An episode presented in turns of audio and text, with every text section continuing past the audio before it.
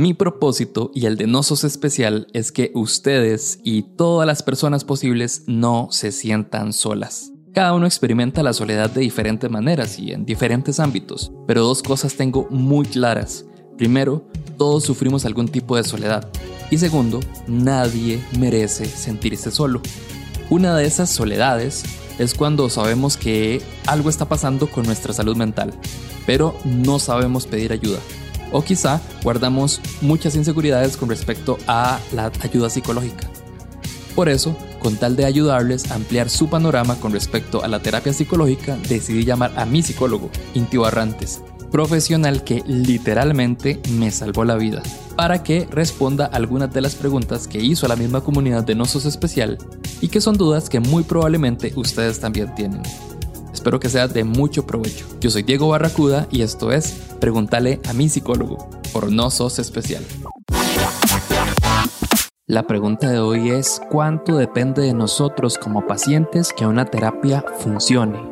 Yo creo, creo, creo, creo que eh, hay una especie de compromiso porque por lo menos nosotros nos interroguemos por qué la, el paciente, el cliente, el consultante no está, digamos, no está haciendo su parte.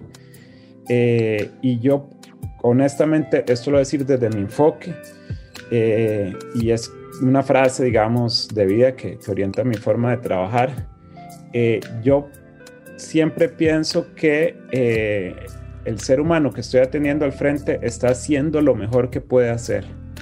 Así sea que no esté comprometido, así sea que no esté haciendo absolutamente nada.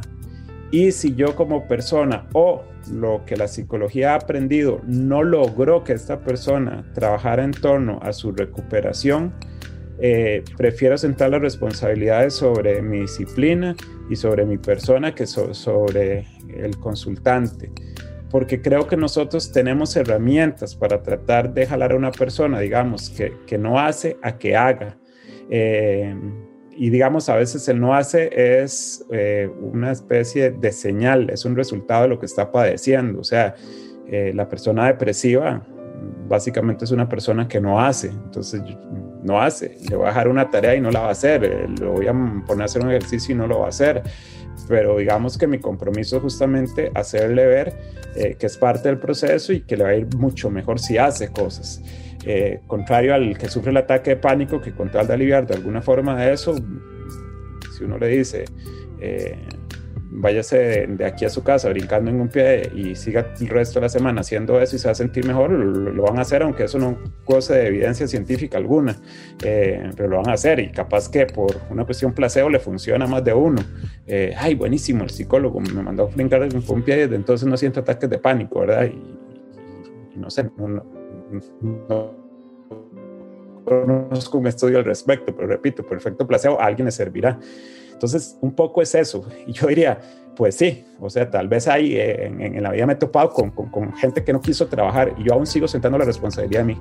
Eh, no encontré eh, el momento, no encontré la estrategia como para que la persona se comprometiera o efectivamente yo no estaba lo suficientemente bien preparado para el caso o mi disciplina aún no está a la altura de, de ciertas personas.